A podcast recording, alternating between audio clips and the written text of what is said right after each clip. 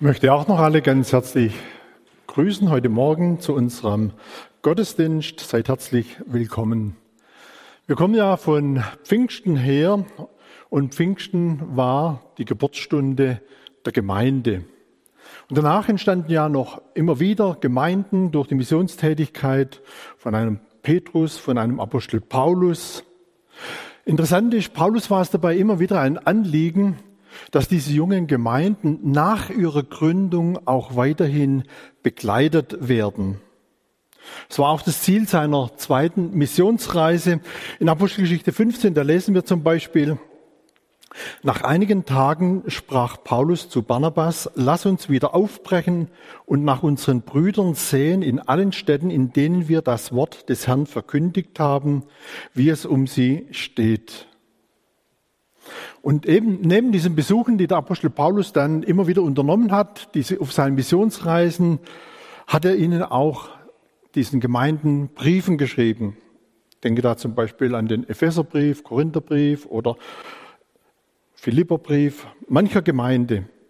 Und in diesen Briefen hat der Paulus auch immer wieder geistliche Grundlagen vermittelt, damit die Gemeinden geistlich wachsen können und hat aber auch noch ganz praktische Anweisungen fürs alltägliche Leben weitergegeben. So zum Beispiel auch in Kolosser 4 in den Versen 2 bis 6. Diesen Abschnitt wollen wir heute dann miteinander betrachten. Und diesen Abschnitt, den könnte man überschreiben mit, und das ist auch unser Thema heute, beten und vorbildlich leben. Matthias hat es ja schon angedeutet, wir haben ja heute in unseren Ortsgemeinden der Gemeinde für Christus einen Gebetssonntag. Da steht das Gemeindegebet im Mittelpunkt. Es ist ein Tag, an dem unsere Gemeinde in besonderer Weise mit ihren Anliegen, aber auch mit ihrem Dank, mit ihrem Lob vor den Gnadenthron Gottes kommt. Und so werden wir uns heute im ersten Teil dieser, dieses Gottesdienstes auch mit dem Thema Gebet beschäftigen, befassen dann in einem zweiten Teil noch auf diesen zweiten Teil unseres Abschnittes, den wir jetzt noch miteinander lesen werden, auf der Frage nachgehen, wie können wir als Christen heute in unserem persönlichen Umfeld vorbildlich unterwegs sein. Aber wir wollen jetzt zuerst noch diesen kurzen Abschnitt miteinander lesen. Kolosser 4, die Verse 2 bis 6. In der Luther 84 überschrieben mit Ermahnung zum Gebet und zum rechten Wort. Paulus schreibt dort, seid beharrlich im Gebet und wacht in ihm mit Danksagung. Betet zugleich auch für uns, dass Gott uns eine Tür für das Wort auftue und wir das Geheimnis Christi sagen können, um des Willen ich auch in Fesseln bin, damit ich es offenbar mache, wie ich es sagen muss.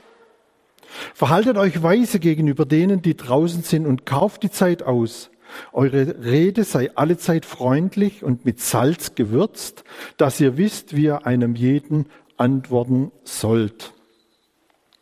Dieser Vers 2 war übrigens, ich weiß nicht, ob sich jemand von uns hier in Feingen daran erinnert, die Jahreslosung für unsere Ortsgemeinde hier.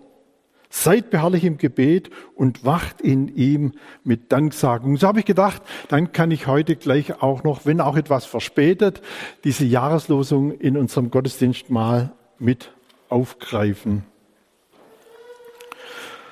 Zum Einstieg, da möchte ich wieder, wie schon das letzte Mal im Thessalonikerbrief, kurz den Kontext des Kolosserbriefes mit euch betrachten. Das trägt einfach immer wieder mit dazu bei, wenn man solche Abschnitte liest, diesen Abschnitt auch besser zu verstehen.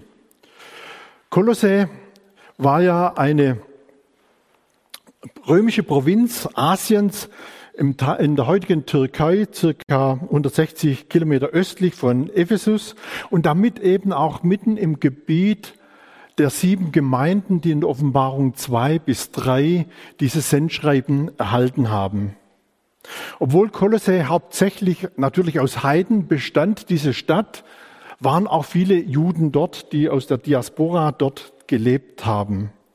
Und diese, äh, ja, diese Zusammensetzung auf der einen Seite eben diese Heiden und dann eben auch Juden spiegeln sich dann nachher auch in der Gemeinde von Kolossä wieder.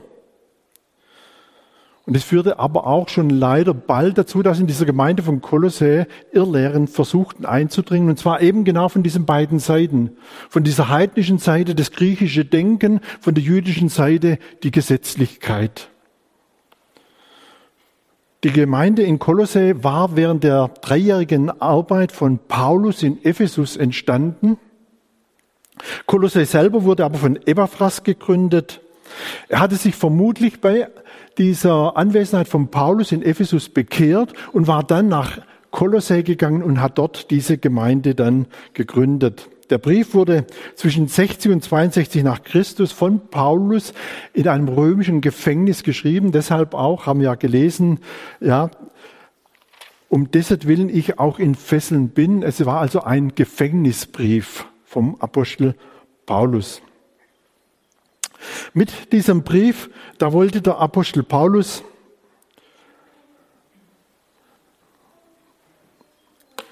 vor allem vor Irrlehren warnen, er wollte geistliche Grundlagen legen, die Gemeinde festigen, sowie eben auch praktische Anweisungen zum alltäglichen Leben weitergeben. Paulus steigt in diesem Brief mit einem Dank für die Gemeinde ein. Wenn er in Kapitel 1, Vers 3 schreibt, wir danken Gott, dem Vater unseres Herrn Jesus Christus, alle Zeit, wenn wir für euch beten. Das ist für mich schon so ein erster Gedanke, den wir auch aufgreifen können für uns persönlich und auch heute mitnehmen können. Lasst auch uns immer wieder dankbar sein für die Gemeinde, in die Gott uns gestellt hat. Lasst uns auch in unserer Gemeinde füreinander beten. Musste so denken, das kann mit dazu beitragen, dass wir ein Stück weit auch geschützt sind vor einer gewissen Unzufriedenheit in oder mit der Gemeinde. Wenn sich nämlich Dankbarkeit breit macht, muss Undankbarkeit und Unzufriedenheit weichen. Nach diesem Dank stellt Paulus dann in Kapitel 1 und 2 den Kolossern Christus in seiner Herrlichkeit und Größe vor. Also es lohnt sich mal wieder diesen Kolosserbrief ganz durchzulesen. Kapitel 3 zeigt Paulus auf, was es heißt, geistlich neu geboren zu sein und dass es bezüglich der Gotteskindschaft keinen Unterschied mehr gibt zwischen Juden und Heiden.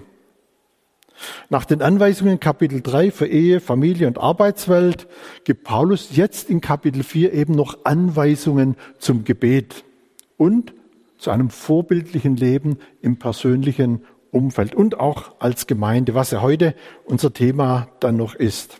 Vers 2, seid beharrlich im Gebet und wacht in ihm mit Danksagung. Seid beharrlich im Gebet. Wenn wir mal Synonyme für beharrlich suchen, da findet man dann so Begriffe wie ausdauernd, standhaft, hartnäckig, unbeirrt und unermüdlich. Auch Jesus ermuntert uns zu einem solchen Gebet, zu einem ausdauernden, darf ich sagen, hartnäckigen, standhaften Gebet. Zum Beispiel beim Gleichnis der bittenden Witwe, dem ungerechten Richter. Dort sagt Jesus in Lukas 18, Vers 3, es war aber eine Witwe in derselben Stadt, die kam zu ihm und sprach, schaffe mir Recht gegen meine Widersacher. Und er wollte lange nicht. Danach aber dachte er bei sich selbst, wenn ich mich schon vor Gott nicht fürchte, noch vor keinem Menschen scheue, will ich doch dieser Witwe, weil sie mir so viel Mühe macht, Recht schaffen, damit sie nicht zuletzt komme und mir ins Gesicht schlage. Also diese Witwe erreichte ihr Ziel, darf ich es mal so sagen, durch ihre Hartnäckigkeit. Und dann sagt Jesus, sollte Gott nicht auch rechtschaffen seinen Auserwählten, die zu ihm Tag und Nacht rufen? Soll das bei ihnen lange hinziehen lassen? Ich sage euch, er wird ihnen rechtschaffen in Kürze. Also Jesus ermuntert uns selbst zu einem hartnäckigen, zu einem mutigen, unbeirrten Festhalten an unseren Bitten. Und das ist auch der erste Punkt, den wir heute festhalten wollen. Hartnäckiges Gebet, aber ein Gebet auch im Willen Gottes. Dieser Punkt ist mir in diesem Zusammenhang noch wichtig, weil den sollen wir nicht außer Acht lassen. Unser Gebet sollte auch immer dem Willen oder dem Wort Gottes entsprechen. Georg Müller, der Waisenvater von Bristol, der soll mal gesagt haben, Gebet ohne die Schrift ist zu 90 Prozent Einbildung. Ich denke mal, lohnenswert darüber mal nachzudenken. Ich denke, er wollte damit sagen, unser Gebet, unsere Bitten, unser Dank, er sollte immer mit dem Wort Gottes übereinstimmen. Der zweite wichtige Punkt, Wachen im Gebet. Vers 2, seid beharrlich im Gebet und wacht in ihm mit Danksagung. Was heißt wachen? Wachen heißt aufmerksam dabei sein, wenn man zusammen betet. Neigen wir nicht manches Mal in Gebetsgemeinschaften, sei es in der Gemeinde, vielleicht auch im persönlichen Umfeld, wenn man zu Hause betet, in der Gebetsgemeinschaft, in der Familie, vom, mit Gedanken etwas abzuschweifen. Also ich habe mich selber auch schon immer wieder ertappt, wie ich im Gebet irgendwo mit den Gedanken, wo ganz anders war gar nicht mehr so richtig mitbekommen habe, was hat meine Frau, was hat der andere gerade gebetet. Und da ermuntert und ermahnt uns Paulus, seid wachsam, seid dabei, wenn ihr betet. Wachsam sein heißt auch mit offenen Augen durch unsere Zeit gehen, um Gebetsanliegen zu erkennen, Gebetsanliegen aufzugreifen.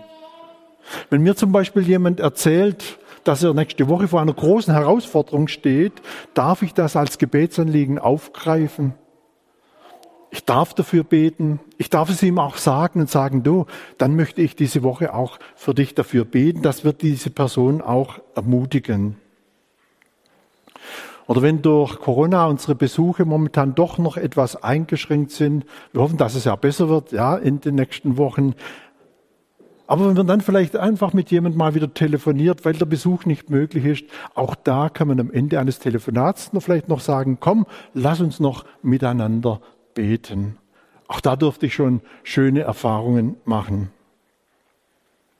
Der dritte wichtige Punkt ist, was hier Paulus zum Ausdruck bringt, die Danksagung oder Danke sagen. Seid beharrlich im Gebet und wacht mit Danke sagen. Warum danken?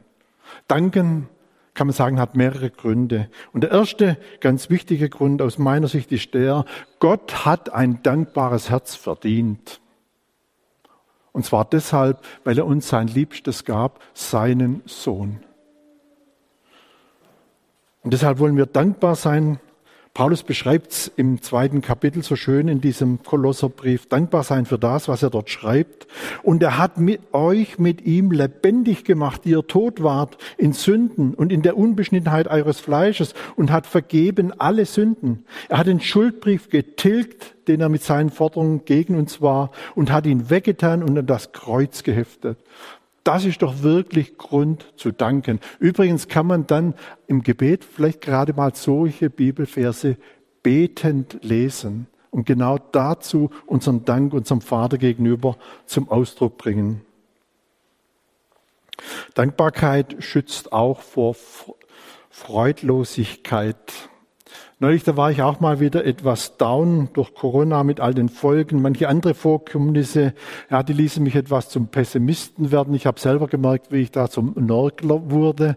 Und da hat mich meine Frau am Morgen dann mal darauf aufmerksam gemacht, hat sie gemeint, du könntest ja auch mal wieder eine gewisse Dankbarkeit entwickeln.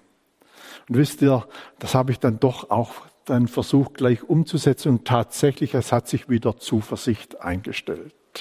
Gerade dann, wenn man so ein bisschen down ist, ja, wenn alles meint, man meint, alles ist gegen einen, anzufangen zu danken für das, was wir trotz all diesen Umständen trotzdem doch auch haben. Wenn uns Paulus zum Gebet ermuntert, dann möchte ich noch ein paar Rahmenbedingungen für erhörliches Gebet aufzeigen. Das erste wäre, ich habe es mal genannt, das frühe Gebet. Ein Musiker hat mal gesagt, es ist nicht gleich, ob ich meine Geige vor dem Konzert oder nach dem Konzert stimme. Und ich glaube, das ist für uns alle logisch. Aber seht ihr, genauso logisch ist es eigentlich vor dem Tag, bevor er mit all seinen Ereignissen, Fragen und Sorgen auf uns einstürmt, doch vorher ins Gebet zu gehen, um dem Ganzen begegnen zu können. Im frühen Gebet, da können wir mit unserem Herrn all die Punkte, all das, was uns beschäftigt, im Vorfeld besprechen, bevor vielleicht, wie man so schön sagt, das Kind nämlich dann in den Brunnen gefallen ist. Vorher mit unserem Herrn die Gemeinschaft suchen, mit unserem Herrn dann durch den Tag unterwegs sein so wie es von Noah und Hiob einmal heißt, Noah aber oder Hiob aber wandelte mit Gott. Beten ohne Unterlass. Der nächste Punkt wäre das vorbereitende Gebet. Der Evangelist Modersohn, ich denke, mancher von euch wird ihn ja kennen, war viel auf Reisen, so dass ihm immer wieder seine Post nachgeschickt werden musste. Und wenn nicht persönlich auf einem Brief drauf stand, dann hat seine Frau diese Briefe geöffnet und hat geguckt, ob der Brief vielleicht in der Geschäftsstelle zu erledigen ist oder ob sie ihn eben diesen Brief nachschicken muss. Und nicht selten waren dann Briefe dabei, da stand dann drauf, erst beten oder viel beten, weil diese Briefe entsprechende, vielleicht auch böse Inhalte gegen Modersohn hatten. Erst beten, bevor du den Brief aufmachst.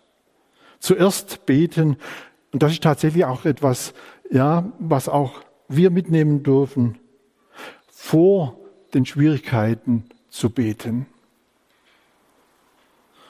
Und da tun wir uns gut daran, wenn uns im Alltag etwas unerwartet begegnet, da dürfen wir einfach auch ein Stoßgebet, wenn ich es mal so sagen darf, gen Himmel schicken. Ein weiterer Punkt, das bewahrende Gebet. Im Gebet dürfen wir tatsächlich auch um Bewahrung beten. Aber ich möchte jetzt nicht unbedingt sagen wir, Bewahrung im Straßenverkehr oder sonst irgendetwas herausgreifen, sondern es gibt noch viele weitere Bereiche, wo wir heute Bewahrung, auf Bewahrung Gottes angewiesen sind. Wir dürfen auch um Bewahrung bitten in einer multimedialen Welt, in der wir heute alle unterwegs sind, dass wir nicht dem Zeitgeist anheimfallen. Wir dürfen um Bewahrung der Gemeinde beten, wir haben Bewahrung genauso nötig wie die Gemeinde zu Kolossä. Bewahrung vor Irrlehre, vor Einflüssen von außen. Wenn die innige Gemeinschaft mit unserem Herrn bedroht ist, sei es durch den Zeitgeist, sei es durch Irrlehre, durch Hinzufügen dem Wort Gottes. Bewahrung für die Gemeinde. Der nächste Punkt, das gemeinsame Gebet. Im Alten und Neuen Testament, da finden wir viele mutmachende Beispiele über Gebete, wo Gemeinde zusammengekommen ist, wo das Volk Gottes zusammengekommen ist und dann erlebt hat, wie Gott eingegriffen und geholfen hat. Bekannteste Vers wohl Matthäus 18, 19. Wahrlich, wahrlich, ich sage euch, wenn zwei oder drei und, ähm, unter euch eins werden auf Erden, worum sie bitten, so soll es ihnen widerfahren von meinem Vater im Himmel. Und auch Gebetsgemeinschaften muss nicht immer gleich, sage ich mal, in der gleichen Form ablaufen. Auch da gibt es verschiedene Möglichkeiten. Möchte ich auch ermuntern, vielleicht auch für unsere Gebetszusammenkünfte. Es gibt eben das Gebet, einer betet, die anderen hören zu und sagen Amen am Ende des Gebets. Manchmal gibt es auch Kettengebete, wo man vielleicht in einer kleineren Gruppe ohne Amen miteinander betet, um einfach die Gemeinschaft zu stärken. In großen Gruppen pflegt man manchmal auch das sogenannte Bienenkorbgebet. Das heißt, ja, wenn eine große Gemeinde zusammenkommt, da kommt dann nicht jeder zum Beten, dann bilden wir kleinere Gruppen, fünf bis sieben Personen, wo dann in der kleinen Gruppe auch, auch miteinander wieder gebetet wird. Die Bibel kennt übrigens noch eine andere Form des Gebets, die wir wahrscheinlich eher weniger praktizieren. Es ist nämlich das gesungene Gebet wurde in den Psalmen praktiziert. Da gab es einen Vorbeter, der hat vorgesungen und die Gemeinde hat dann immer wieder das Ganze bestätigt und nachgesungen. Wäre vielleicht auch mal noch interessant für uns. Vielleicht hilft die eine oder andere Form, dass auch unsere Gebetszusammenkünfte einfach auch immer wieder lebendig gestaltet sind und nicht nur an Formen äh, festhalten. Jetzt könnte eigentlich noch schnell die Frage aufkommen, ja, wie ist das denn eigentlich? Ist das gemeinsame Gebet wirkungsvoller als das einzelne Gebet? Ich weiß nicht, habt ihr euch die Frage vielleicht auch schon gestellt? Haben wir noch nicht auch immer wieder schon erlebt, wie Gott gerade auch auf das Gebet zu Hause in der stillen Zeit, das frühe Gebet, wie Gott da schon eingegriffen und geholfen hat? Aber die Gebetsgemeinschaften in einer Gemeinde, hat man jemand gesagt, bestürmen den Thron Gottes. Noch auf eine besondere Weise. Und was wir uns auch bewusst sein dürfen, dass in Gebetsgemeinschaften der Jesus in unserer Mitte ist, Teil dieser Gemeinschaft ist. Und ist es nicht sogar so, dass die größten Gebetserhörungen oder die großen Gebetserhörungen in der Bibel oft dann geschahen, wenn sich Menschen versammelt haben, um für Nöte zu beten. Und da könnte man jetzt viele Beispiele aufzählen. Ich möchte nur eines herausgreifen, Petrus im Gefängnis. Die Gemeinde, sie trifft sich, sie betet und Gott befreit Petrus aus dem Gefängnis. Tore müssen sich auftun. Ja, Gott hat eingegriffen und geholfen. Und haben wir es nicht selber auch schon immer wieder erlebt als Gemeinde, wenn wir hier gebetet haben, wie Gott dann eingegriffen und geholfen hat? Und das soll uns immer wieder ermutigen, womöglich auch an unseren Gebetszusammenkünften teilzunehmen, um Gott zu verherrlichen, aber auch um Gott zu erleben. Und das Schöne ist, wenn dann auch in einer Gemeinde solche Gebetserhörungen erlebt werden, da wird auch die Gemeinschaft untereinander noch einmal gestärkt und gefördert. Kommen wir noch zum fürbittenden Gebet. Paulus schreibt dort in Vers 3, betet zugleich auch für uns, dass Gott uns eine Tür des Wortes auftue und wir das Geheimnis Christi sagen können. Füreinander beten. Ich möchte da jetzt noch ganz konkret den Punkt herausgreifen, den Paulus hier aufgreift, nämlich die Fürbitte für den Prediger, wenn ich es mal so benennen darf. Paulus sagt, betet für mich, dass ich die Türen auftun und ich erkenne, wie ich das Evangelium sagen muss. Nämlich so sagen, dass Menschen, die kommen, heil werden. Und ich glaube, es gibt für einen Prediger nichts Schöneres, als wenn er weiß, die Gemeinde hat das Gebet mit, vor, äh, die Predigt mit vorbereitet. Vorbereitet, mit vorbereitet durch das Gebet. Und das wird zwei Dinge zur Folge haben.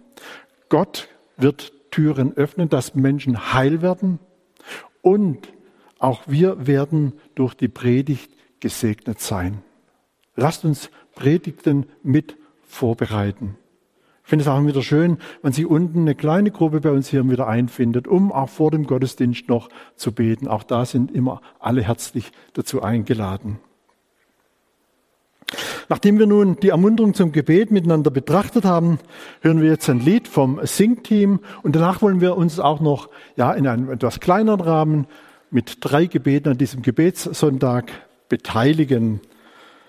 Und zwar wollen wir da drei Gebetspunkte aufgreifen. Da bitte ich dann der Julian, der Steffen und der Benny nach vorne zu kommen. Da werden wir den Punkt aufgreifen, wie es Paulus in 1. Timotheus 2 sagt, für die Obrigkeit, für die Regierung zu beten, für verfolgte Christen zu beten und für die Mission. Wenn ihr dann bitte nach dem Lied nach vorne kommt und mit uns betet. Und dann kommen wir noch zum zweiten Punkt, vorbildlich als Christ unterwegs zu sein. Ja, wir wollen gemeinsam beten. Ja, lieber Vater und dir, danke für dieses Vorrecht und dieses Privileg sagen, dass wir uns hier in aller Freiheit versammeln dürfen unter deinem Wort und ja, um von dir zu hören und auch dich anzubeten, dass wir dieses Recht auf Versammlung und Glaubensfreiheit bis heute haben. Trotz der Einschränkungen, die durch Corona da sind, Herr, gibst du uns die Möglichkeit dazu. Und dafür wollen wir dir danken und auch ganz besonders für unsere Regierung bitten und auch für alle Menschen, die in politischer Verantwortung stehen, Herr, dass du ihre Gedanken, ihre Entscheidungen und Taten auch längst und führst, damit auch in diesem Land weiterhin dein Evangelium verkündet werden darf. Wir wollen sie dir hinlegen und dir anbefehlen und möchten dich auch bitten, dass gerade da, wo Richtungen eingeschlagen sind, die deinem Willen nicht entsprechen, Herr, dass ja, du dich einfach offenbarst und auch zu Menschen redest, die an Entscheidungspositionen sitzen, Herr, und einfach ihnen zeigst, wer du bist, dass wir auch in diesem Land mehr und mehr erkennen, Herr, dass du die höchste Autorität bist, die das Leben geschaffen hat und ja uns Menschen liebt und auch so den Sinn verfolgt, dass wir in Gemeinschaft mit dir leben, Herr. Ich möchte dich bitten, dass du uns auch als Gemeinde dazu immer wieder ermutigst und uns das bewusst machst, dass wir unserem Auftrag danach kommen, auch für die Regierung zu beten, Herr. Amen.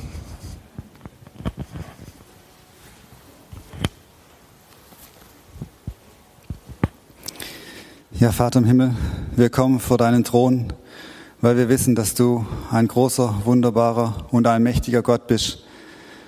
Dein Wort verheißt uns, dass du niemals schläfst, dass du niemals schlummerst und deine Augen sehen in jedes Land, Du siehst alle deine Kinder und stärkst und behütest die, die von ganzem Herzen an dir festhalten. Und Vater, wenn ein Glied am Körper leidet, so leidet der ganze Körper. Und aus diesem Grund kommen wir jetzt vor dich, um für, unsere, für die verfolgten Christen zu beten, für deine Kinder, die unfassbares Leid erleiden, Verfolgung um den Namen Jesu willen, die mehr ertragen müssen als Hohn und Spott, die wirklich körperlich bedroht werden, getötet werden, gefoltert werden. Und wir möchten dich bitten, dass du diese Menschen stärkst, dass du sie behütest Tag für Tag. Ja, womöglich bewahre sie vor dem Leid, schütze ihre Gottesdienste, segne ihre Zusammenkünfte, dass sie wachsen dürfen im Glauben. Und wo sie ihrer Feinden ausgeliefert sind, Herr, da möchten wir dich bitten, dass du ihnen die richtigen Worte in den Mund gibst, dass sie sich richtig verhalten, dass sie schlau sind wie die Schlangen, dass sie ja ihren Mitmenschen auch weitererzählen können, dass, sie, dass du sie lieb hast, dass sie ihre Peiniger in ihnen Jesus sehen dürfen, dass sie Jesus sehen dürfen, den sie verfolgen, dass sie seine Liebe sehen dürfen und doch auch so zum Glauben kommen dürfen. Und Vater im Himmel, wir bitten dich, dass du sie bewahrst und behütest, dass du sie stärkst, dass sie an dir festhalten, dass sie fest im Glauben stehen und nicht abfallen, so hart die Verfolgung auch sein mag. Ja, wir bitten dich, dass sie treu an dir bleiben und sich nicht, dich nicht niemals verleugnen. Danke, dass du ihnen, ihnen das bewirken kannst, Herr, und dass du jedes eine, Einzelne kennst und siehst. Amen.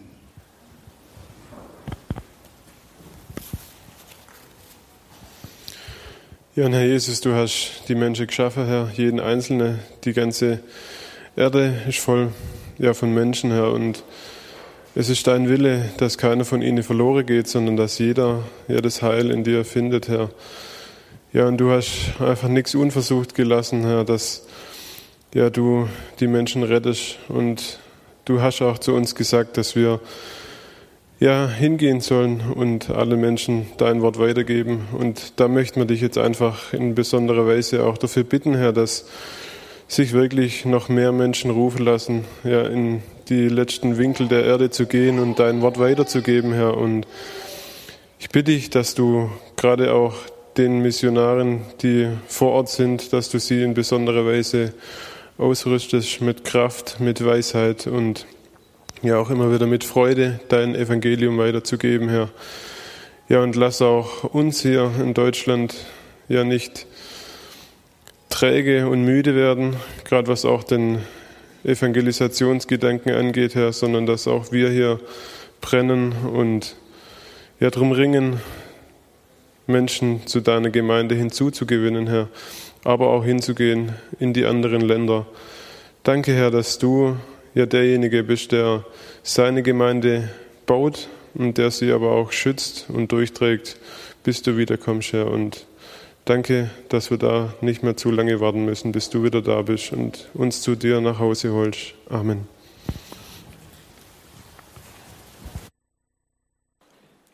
Ja, herzlichen Dank auch noch für dieses wunderschöne Lied an das Musikteam, wo dieser gute Gedanken aufgegriffen wurde, Christus in uns. Und ich denke, Christus in uns ist auch das Geheimnis oder auch die Lösung, um in unserer heutigen Zeit als Vorbild, als Christ und Vorbild unterwegs zu sein.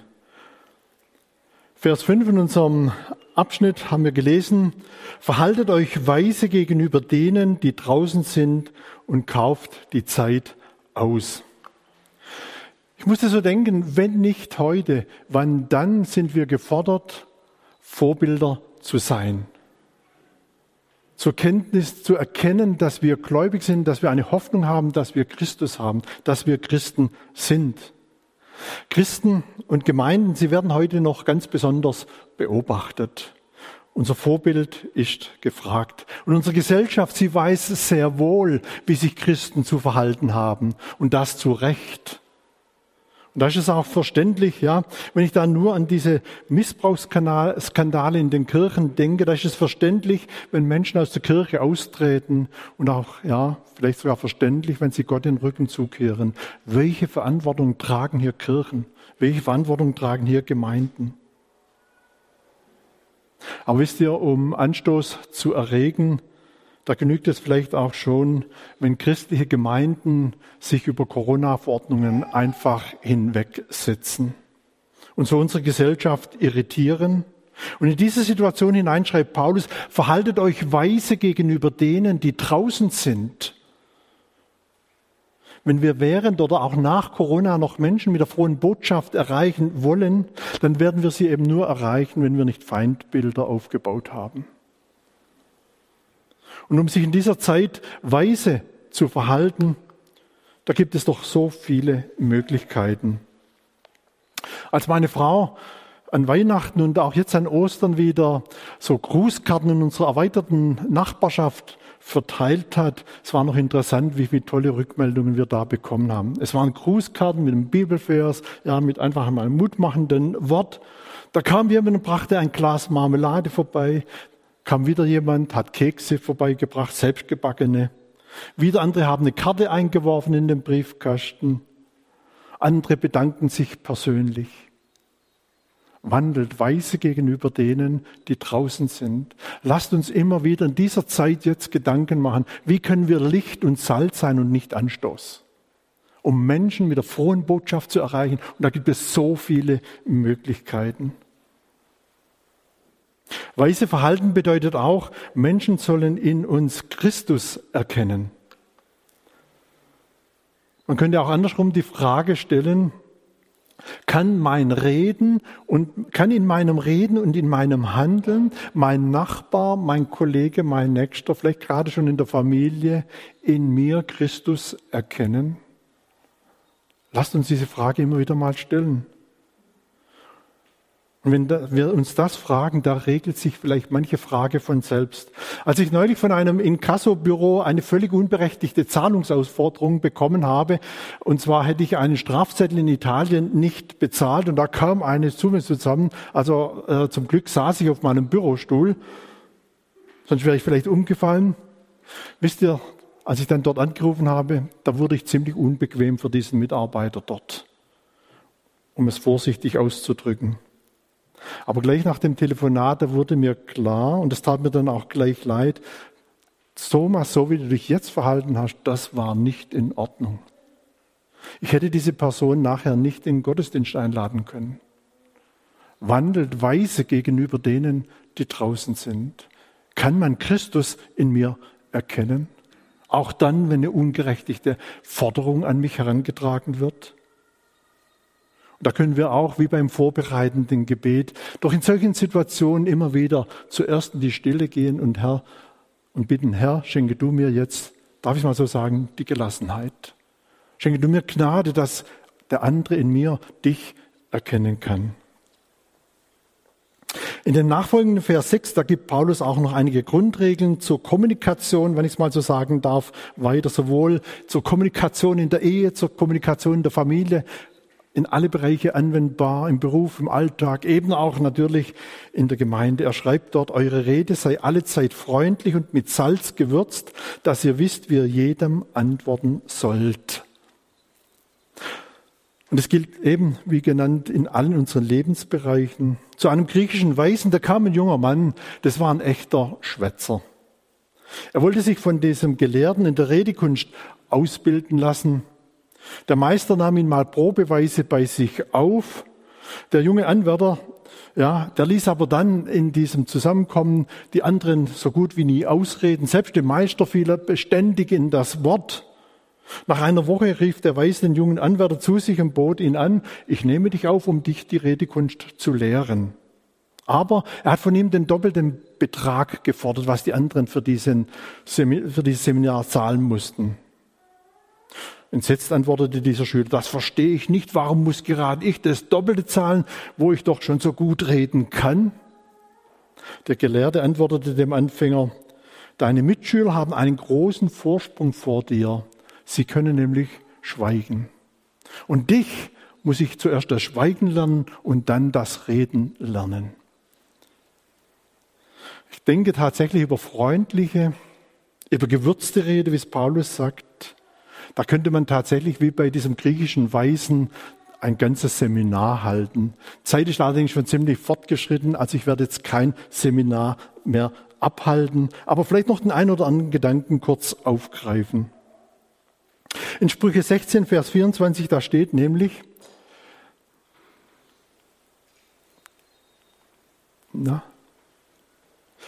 Da steht nämlich, freundliche Rede sind Honigseim, trösten die Seele und erfrischen die Gebeine. Also der Vers zeigt uns, ja, wenn wir reden, sollen wir freundlich reden. Und wenn wir freundlich reden, das ist wie Honigseim. Und in der Regel ist es doch so, Honig ist etwas, was gut runtergeht. Und so soll auch unsere Rede beim anderen gut ankommen, dass es sie gut bei ihm, dass es gut bei ihm runtergeht. Es soll eine Erfrischung sein, ja, erfrischen die Gebeine. So wie am heißen Sommertag, den haben wir bisher noch zwar noch vermisst, ja, aber wenn wir am heißen Sommertag mal die Füße in kaltes Wasser stellen kann, das tut doch gut. So soll unsere Rede auf den anderen wirken. Als Wilfried Kretschmann das erste Mal zum Ministerpräsident gewählt wurde, da schrieb ein Journalist über ihn, er hört gerne zu, er lässt seine Gesprächspartner ausreden, verarbeitet das Gesagte und antwortet erst dann die Worte sorgsam abwägend. Da habe ich gedacht, vielleicht auch ein Vorbild für uns. Wäre doch schön, wenn das auch von uns gesagt werden könnte. Die Bibel zeigt an, an mehreren Stellen auf, dass wir auch langsam zum Reden sein sollen. Sprüche und Jakobusbrief weisen darauf hin, zum Beispiel Sprüche 29, 20. Siehst du einen, der schnell ist zum Reden, da ist für einen Toren mehr Hoffnung als für ihn. Oder Jakobus 1, 19. Ihr sollt wissen, meine lieben Brüder, ein jeder Mensch sei schnell zum Hören, langsam zum Reden, langsam zum Zorn. Und Jesus selbst will Vorbild sein, was unsere Rede anbetrifft. Johannes 12, 50. Darum, was ich rede, das rede ich so, wie es der Vater mir gesagt hat wollen wir auch von Jesus lernen, so zu reden, was der Vater uns gesagt hat. Vielleicht noch kurz ein Gedanke zum Mut, zur mutmachenden und tröstenden Rede. Der Vater im Himmel sagte man, äh, Jesaja sagt mal im Jesaja 66, Vers 13, ich will euch trösten, wie einen seine, einen seine Mutter tröstet. Auch das wollen wir lernen, wie Gott Tröstende zu sein wenn jemand in Not ist, mutmachendes Wort zusprechen. Einander trösten, vielleicht auch mit der Wiederkunft des Herrn, wie Paulus im ersten Thessalonicher Brief schreibt. Ermutigen mit der Größe Gottes. Siehe, sie sollen reden von deiner hohen, herrlichen Pracht. Psalm 145, Vers 5. Und dann soll unsere Rede eben freundlich sein. Wertschätzend. Wie oft haben wir schon gebetet, vielleicht bei fast, oder ja, vielleicht bei jedem, bei jeder Mahlzeit. Danke dem Herrn, denn er ist freundlich und seine Güte wäret ewiglich. Und dieser freundliche Herr wohnt doch auch in unserem Herzen und lassen wir seine Freundlichkeit in unserem Alltag wirklich auch zum Ausdruck kommen. Ich schließe mit einer Geschichte aus dem Leben von Bodelschwing. Da saß im Hof von Bethel ein besonders schwieriger Junge in einer Ecke, gerade so, als wollte er einen Streich aushecken. Als ihn dann ein Erzieher fragte, warum bist du so still? Da antwortete er, ich bin gerade Bodelschwing begegnet, als er im Rollstuhl spazieren gefahren wurde durch den Garten. Ja, und was hat er denn dann zu dir gesagt? Ja, er hat nicht viel gesprochen. Hat mich nur gefragt, wie ich heiße und welche Gruppe ich bin. Und dann hat er seine Hand auf den, meinen Kopf gelegt und gesagt, ich segne dich im Namen Jesu. Und der Junge brach in Tränen aus. Er sagte, ich bin schon viel herumgekommen. Geprügelt hat man mich genug. Aber noch niemand hat zu mir gesagt, sei gesegnet im Namen Jesu. Als diese, seine Zeit in Bethel um war, ging dieser Junge weg. Man hörte lange Jahre nichts mehr von ihm. Da kam eines Tages ein Brief und da schrieb er unter anderem, ich vergesse nicht, dass jemand zu mir gesagt hat, ich segne dich im Namen Jesu. Und da habe ich gedacht, lasst uns diese Geschichte heute mitnehmen. Lasst uns Männer und Frauen sein, die wie Bodelschwingen unterwegs sind, dass wir uns einander segnen. Ich segne dich im Namen Jesu. Und auch ich möchte euch heute Morgen jetzt ganz bewusst im Namen Jesu segnen. Der Herr segne euch. Seid gesegnet. Wir beten noch. Vater im Himmel, habt du ganz herzlich Dank für dein Wort, das du uns immer wieder neu offenbarst und aufschließt. Danke, dass du uns in deinem Wort auch Anweisung gibst für ein gesegnetes Leben, dass du uns in deinem Wort aufmerksam machst, ja, wo ist das Zentrum? Das Zentrum, Herr Jesus, bist du, Christus im Zentrum. Danke, Herr Jesus, dass du unser Herr und Heiland geworden bist, der uns errettet hat von unserer Schuld und Sünde, der uns neues Leben gegeben hat und der uns befähigt, auch Vorbild zu sein in unserer heutigen Zeit, weil du, Herr Jesus, in uns lebst. Und so bitte ich dich, Herr, bewahre uns jetzt, wenn wir auseinandergehen. Und Herr, weil du uns gesegnet hast, lass auch du uns Menschen sein, die segnend unterwegs sind. Amen.